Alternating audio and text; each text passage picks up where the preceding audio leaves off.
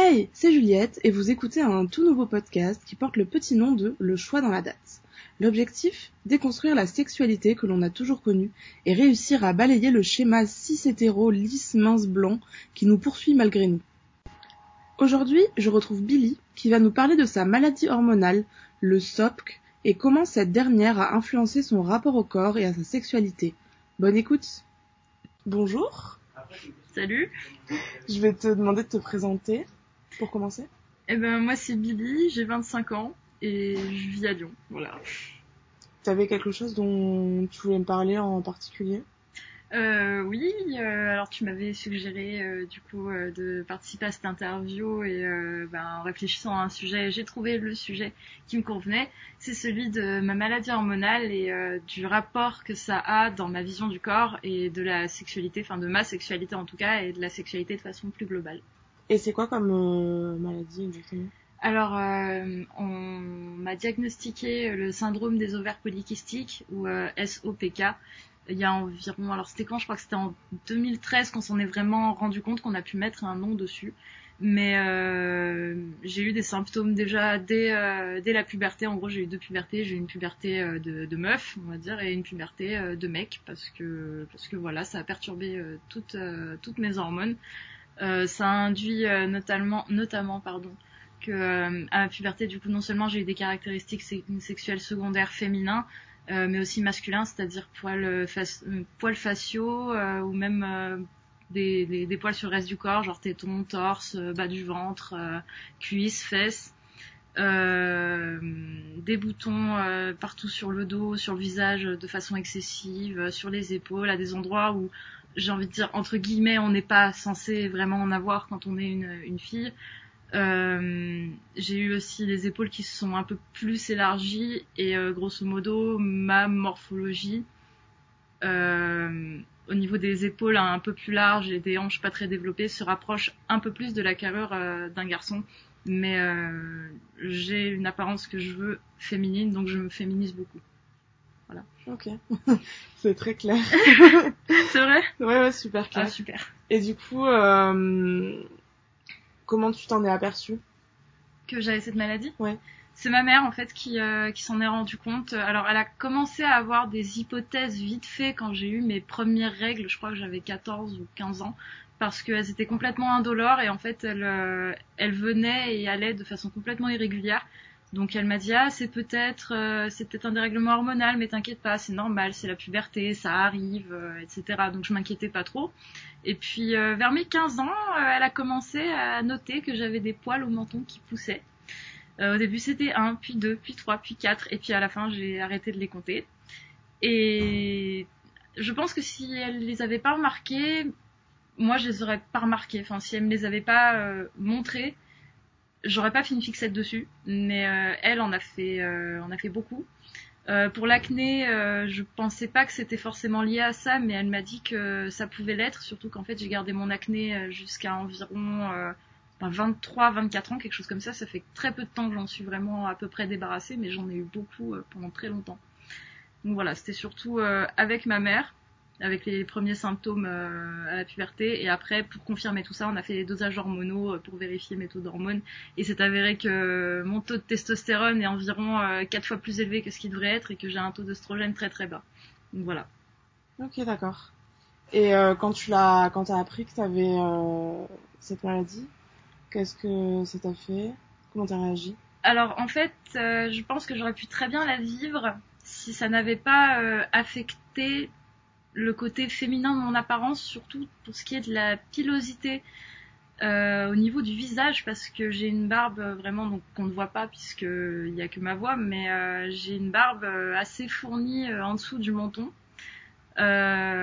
et honnêtement, s'il n'y avait pas eu ça et le reste des poils sur le sur le ventre euh, ou quoi caisse, je pense honnêtement que j'en aurais eu rien à carrer parce que les règles douloureuses, eh ben je m'en accommode, c'est pas grave. Maintenant oui, elles sont extrêmement douloureuses.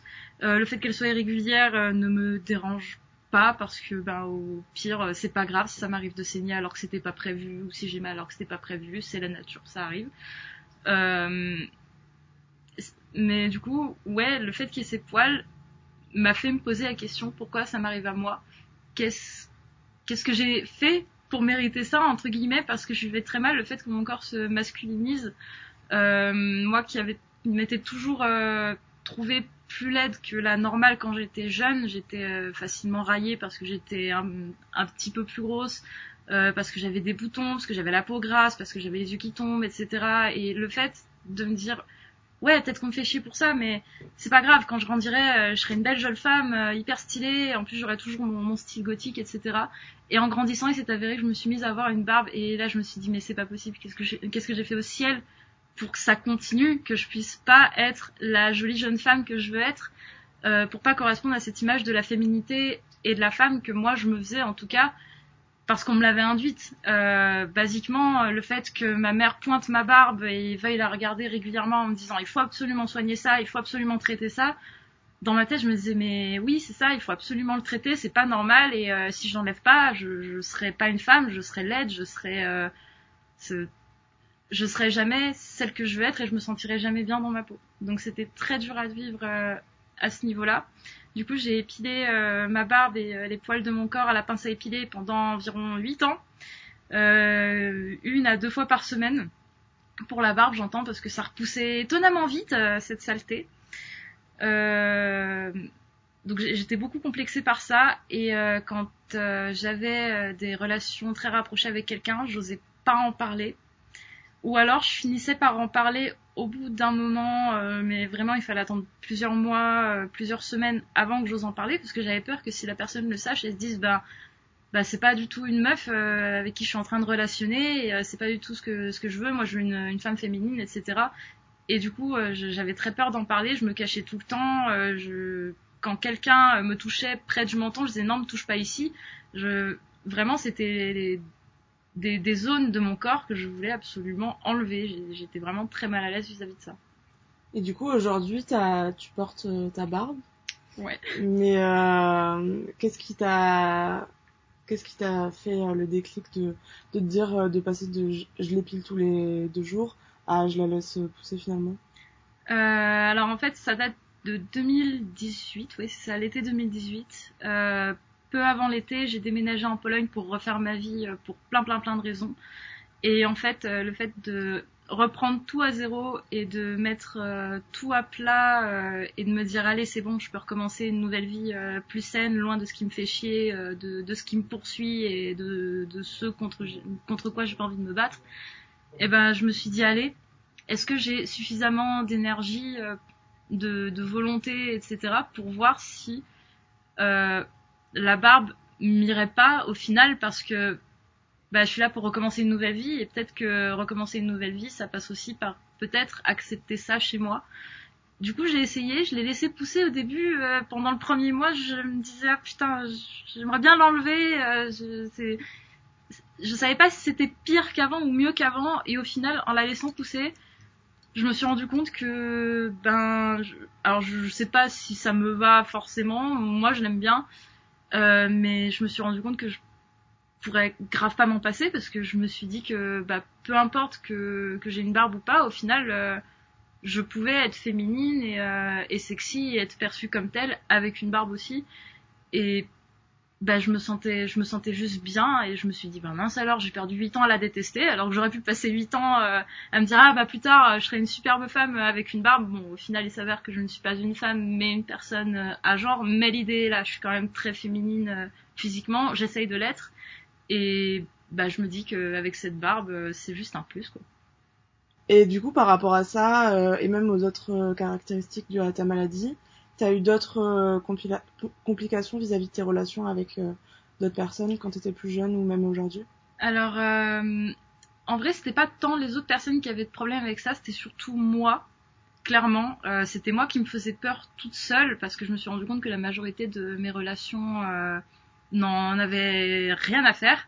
Mais c'était moi vraiment qui me montait la tête gravement et qui n'arrivait pas à à me trouver désirable honnêtement quand euh, quand j'ai fait l'amour pour les premières fois euh, dans ma vie euh, je me disais en fait j'ai juste de la chance que cette personne là elle veuille coucher avec moi parce que je suis un être immonde. Je ne ressemble à rien. Je suis je suis affreuse et je ne je devrais m'estimer vraiment chanceuse d'avoir ce privilège de faire l'amour avec quelqu'un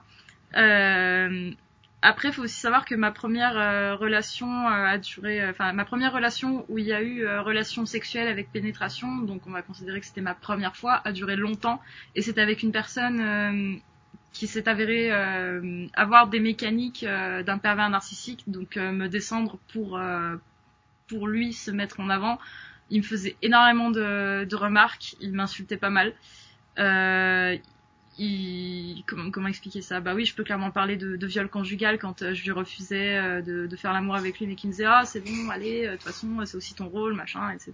Bon, beaucoup de critiques sur mon apparence. il me disait qu'avec mes poils, je le dégoûtais et que j'avais, j'avais apparemment, selon lui, j'avais de la chance qu'il veuille bien coucher avec moi parce que n'importe qui d'autre n'aurait jamais voulu de moi. Donc ça m'a clairement, ben, je, cherche le bon mot je vais dire matrixé, ça m'a clairement matrixé le cerveau tout ça et euh, ça a rajouté en plus à cette difficulté euh, de d'arriver à m'accepter euh, genre m'accepter dans ma sexualité et dans l'impact que ma maladie avait dessus. Parce qu'au final objectivement ma maladie n'a aucun impact sur ma sexualité pour ce qui est de, bah, de mes poils etc puisque mes partenaires s'en fichent. Mais par contre ça avait un gros impact sur mon moral qui avait un impact sur ma sexualité et du coup, maintenant, aujourd'hui, euh, tu as réussi, euh, enfin, depuis que tu que tu t'acceptes mieux, au niveau de ta sexualité, ça va mieux? Alors, je suis beaucoup plus épanouie dans ma sexualité, mais j'ai beaucoup moins de libido qu'avant. Euh, on ne sait pas si c'est dû euh, aux hormones qui changent encore, parce que mine de rien, à 25 ans, ça bouge encore un peu. Euh, on ne sait pas si c'est dû à ça, euh, à d'autres trucs, d'autres soucis, euh, ou peut-être juste le fait que ça me désintéresse aujourd'hui. Mais en tout cas, quand j'ai de la libido et que je veux expérimenter des choses ou voir des sex friends ou quoi, bah ça se passe super bien. J'ai plus de complexe avec ça aujourd'hui, mais il m'aura quand même fallu bah, bien dix ans pour y arriver. Et malgré ça, malgré le fait que j'assume très bien ça, je me souviens qu'avec euh, mon ex amoureux, les premiers mois, je lui disais que je voulais absolument pas qu'il touche ma barbe, alors que bah, je, l'avais quand même depuis presque deux ans. Et au bout de quelques mois, j'ai fini par lui dire euh, que ça me dérangeait pas qu'il pouvait la toucher, mais en fait, lui, c'était tellement habitué à ce que ce soit une partie de mon corps euh, qui qui soit pas problématique, mais il savait que j'avais un rapport particulier avec, que du coup, il, il avait même pas pris le réflexe de la toucher, donc il ne le faisait tout simplement plus. Euh, il y avait donc le, comment expliquer? Donc ça va beaucoup mieux clairement aujourd'hui euh, avec ma sexualité et mon corps. Mais il y a aussi un autre truc que ça m'apporte malheureusement le fait de mettre cette barbe en avant c'est aussi euh, la fétichisation. Euh, ça il y a beaucoup de gens qui n'en parlent pas assez je trouve mais ça existe. Euh, c'est particulièrement des mecs euh, souvent des mecs euh, qui sont pas forcément hétéros ou alors qui se pensent hétéros mais qui se cherchent euh, bi ou homo ou je ne sais quoi. Ou alors des, des mecs qui sont en mode oh, tu es le entre guillemets le fantasme absolu de la femme extrêmement forte masculine etc alors que bah, au contraire je suis très féminine c'est juste que ma barbe induit une certaine masculinité. Et bah, c'est extrêmement gênant en fait de se dire que une personne va avoir envie de toi juste parce que tu as une caractéristique euh, physique euh, différente. Et surtout je comprends pas qu'on puisse euh, sexualiser ma barbe alors que bah, typiquement tous les mecs ou assignés mecs en ont de façon naturelle. Donc je comprends pas comment on, peut avoir envie de sexualiser ça. Peut-être peut-être hein, on sait jamais peut-être parce que j'ai un vagin mais je, je, je suis pas sûre pas sûr, vraiment pas sûr. Et du coup, euh, est-ce qu'il y a un truc que t'aimerais euh, dire à la toi du passé qui t'assumait pas comme ça, qui pourrait aider les personnes qui sont dans ton cas euh, à l'heure d'aujourd'hui? Euh, alors déjà, je pense que je me mettrais une bonne tarte à moi-même, mais ça c'est c'est un peu lié, mais c'est bon voilà. Je me mettrais bien une petite tarte à moi-même, mais surtout je me dirais, ben, écoute, ça arrive, c'est des choses qui, qui arrivent dans une vie, ça peut tomber sur n'importe qui. Euh, malheureusement, euh, toi, tu vis dans un monde euh, où bah, le patriarcat est roi et où ton apparence sera jugée et jaugée tous les jours de ta vie jusqu'à jusqu'à ta mort parce que tu as eu le malheur de naître femme. Donc bah malheureusement tu vivras sûrement mal cette expérience d'un point de vue physique parce qu'on t'a conditionné euh, à te voir en tant que femme d'une façon extrêmement féminine, sans poils, sans rien, etc. Mais sache que tu n'es pas la seule, il y en a plein qui ont ça. Euh, et surtout, c'est pas sans solution. Tu peux effectivement apprendre à vivre avec, ce qui, ce qui ne se fait pas forcément du premier coup. Moi, j'ai mis 8 ans pour le faire. Euh, mais il y a aussi des solutions euh, médicales. Aujourd'hui, la médecine avance euh, pas mal. Bon, c'est toujours pas ouf, hein, parce que bien évidemment, ça, pour euh, pour fabriquer du Viagra, il y a du monde. Mais alors, pour faire de la contraception masculine, il y a plus personne. Enfin bon, euh, y a, la médecine avance. Il y a des solutions si tu veux vraiment te, te débarrasser de, de, ce qui peut te gêner physiquement et euh, et te littéralement te, faire péter un câble comme moi ça m'a fait péter un câble. Euh, Aujourd'hui, on a aussi la chance d'avoir la libération de la parole à travers les réseaux sociaux et sur Internet. On peut trouver beaucoup plus de personnes avec qui euh, on peut en parler ou échanger. Euh, les médecins et le corps médical sont un peu plus renseignés aujourd'hui, même si c'est toujours pas, parfait. Donc, je pense aujourd'hui de meilleures façons de pouvoir aborder ça. Mais dans tous les cas, à la, à la moi d'il y a 10 ans, je lui dirais t'inquiète pas, ça va bien aller. Et puis de toute façon, t'es très belle. Et ceux qui sont pas d'accord, eh ben, tu les emmerdes. Voilà. Et du coup, euh, dans cette ligne-là, est-ce que tu as des, euh, des euh, sources ou des groupes Facebook ou je sais pas à recommander qui toi ont, ont pu t'aider peut-être? Alors moi personnellement, c'est surtout une, une femme en particulier que j'ai découverte sur Instagram, mais j'avais déjà entendu parler d'elle, je crois dans un magazine, mais c'était quand j'étais très jeune parce que quand j'ai commencé à avoir cette barbe, j'ai commencé à me dire il me faut des représentations parce que j'ai l'impression d'être la seule à être comme ça. Il faut absolument que je trouve euh, quelqu'un qui me ressemble et enfin que, je sache que je suis pas toute seule. Et du coup, bah, quand je tapais femme à barbe dans Google, soit je tombais sur des articles sur des, des femmes qui avaient été euh, femmes à barbe dans des cirques de monstres, ce qui est en soi esthétiquement très cool, mais qui découle quand même bah, d'une volonté d'exhibition de d'une caractéristique euh, physique pour, enfin en tout cas pour les personnes qui allaient voir ça, c'était une façon de se dire, ben euh, on est supérieur à vous parce que nous au moins on n'est pas bizarre, mais en même temps ces monstres-là dans les cirques c'était un petit peu leur seule façon de vivre parce que soit ils étaient complètement abandonnés et ils pouvaient, euh, ils pouvaient pas vivre dans une société euh, entre guillemets faite pour eux puisque la société n'était pas faite pour eux, donc soit ils vivaient comme ça, soit ils vivaient dans le cirque parce que c'était leur seul moyen de gagner leur croûte en se disant ben au moins je me fais de l'argent sur ma particularité physique, donc c'est une certaine fierté, mais en même temps, bah, quand t'es là-bas, tu sais que les gens ils viennent te voir parce que t'es monstrueux et pour euh, se moquer de toi, pour eux-mêmes se, se sentir plus supérieurs à toi, donc donc c'est très dur et j'acceptais pas vraiment qu'il y ait que ce genre de représentation pour les personnes comme moi. Et en fouillant un peu plus, je suis tombée sur euh, une jeune femme donc sur Instagram qui s'appelle Arnam Kaur. Alors il me semble que c'est une femme anglaise d'origine indienne qui, euh, elle, souffre d'hirsutisme et a une barbe vraiment extrêmement fournie euh, sur, euh, sur tout le menton, la mâchoire, etc. Et euh, elle porte très souvent des turbans et se maquille d'une façon incroyable. Et avec sa barbe, elle est vraiment resplendissante. Euh, elle en parle pas mal, elle a fait pas mal d'interviews, tout est sur son Instagram euh, et euh, elle répond aussi aux messages que vous que vous lui envoyez. Donc donc voilà, vous pouvez aller voir dessus. Après, c'est vrai que clairement, j'ai pas d'autres repères pour ce qui est de l'identification pour les, les, femmes qui ont de la barbe. J'avais lu un article, mais c'était il y a longtemps, donc j'ai complètement perdu la, la source sur une une bassiste dans un groupe de death metal, je crois, qui pareil euh, s'est laissé pousser la barbe parce qu'elle avait aussi cette maladie et euh, bah, elle, la porte super fièrement et ça lui va super bien. Donc euh, j'imagine que si on tape Bearded Woman Death Metal Band, on trouvera sur Google, mais là j'ai pas les sources. Et bah du coup peut-être dans le futur, dans tes projets, est-ce que tu as prévu de laisser encore ta barbe euh, ma barbe, je veux clairement la garder. Après, c'est vrai que euh, je recherche du boulot en ce moment et bah déjà qu'il y a beaucoup de boulot où les hommes doivent se raser la barbe, bah, il faudra peut-être que moi aussi je la rase. Euh, surtout que si je veux, bon, malheureusement, si je cherche un travail, il faut, je peux pas me pointer comme ça et dire, hey, salut, alors je suis née meuf, mais j'ai une barbe et je suis pas une meuf non plus, donc je suis obligée de me faire passer pour une nana au boulot, donc il faudra très certainement que je me rase la barbe et ça me fend le cœur. Euh, mais sinon, je compte vraiment la garder. J'aimerais euh, qu'elle fasse partie de mon image au même titre que tout le reste. Euh, pour ce qui est du reste euh, de, de ce que ma maladie implique, euh, il y a ma ligne du bonheur, donc la ligne de poil entre le pubis et le nombril que j'aimais pas avant et que maintenant je laisse pousser depuis quelques mois et que j'adore. On dirait, je sais pas, vous voyez les, les, les, dos des ânes là avec les, poils un petit peu plus rêches sur le dessus, on dirait un peu pareil, c'est trop mignon.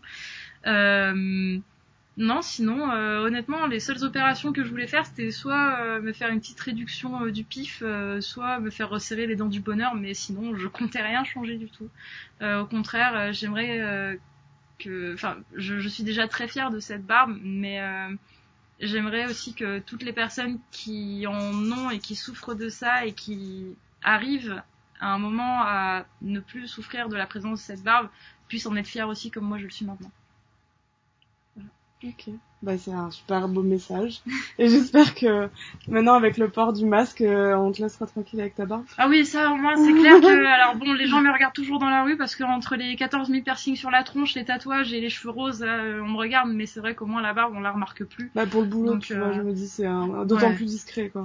Ouais, ouais, bah après je suis quand même obligée quand je rencontre, quand je rencontre des recruteurs leur dire ouais j'ai ça et tout, mais euh, en fait ils s'en foutent. Hein. Ils me disent ouais c'est bon avec le masque. Euh, s'il faut la raser, ce sera pour des raisons d'hygiène, mais sinon, il n'y a pas de raison que, que, je puisse, que je puisse pas la garder. voilà. Bon, bah tant mieux. Est-ce qu'on peut te retrouver euh, quelque part sur Insta dessin ou euh, quelque chose comme ça? Alors oui, j'ai euh, Instagram, c'est Mangled Mermaid avec entre les deux mots deux underscore, underscroll, j'ai oublié, tiré du 8, faut en mettre deux. Euh, j'ai aussi un Instagram où je dessine qui s'appelle Billy the Ink avec un underscore pareil entre euh, entre chaque euh, chaque mot. Billy B I 2 L Y, pas I E à la fin. Et sinon j'ai Twitter at Miserarium. majoritairement, bah, mon tweet épinglé, c'est un tweet à propos de ma barbe et de mon vécu avec elle depuis que je la laisse pousser et un petit peu avant. Donc j'en parle là-dedans, vous pourrez retrouver mes propos. Euh, je parle beaucoup de féminisme, misandrie, euh, monstruosité, cul et, euh, et pas mal d'alcool aussi. Voilà. Ok, bah c'est top. En tout cas, on te retrouvera là-bas, du coup. Yes. bah merci beaucoup et euh, et puis euh, bonne soirée, bonne journée. Euh... Et ben pareil à toi. Merci à toi d'avoir écouté cet épisode. Suis-nous sur les réseaux sociaux LCDLD-du-bas podcast pour être tenu au courant des nouveaux épisodes. Et si tu souhaites témoigner toi aussi, peu importe où tu habites et peu importe le sujet que tu souhaites aborder, envoie-moi un email à lcdld.podcast.gmail.com. Belle journée et à très vite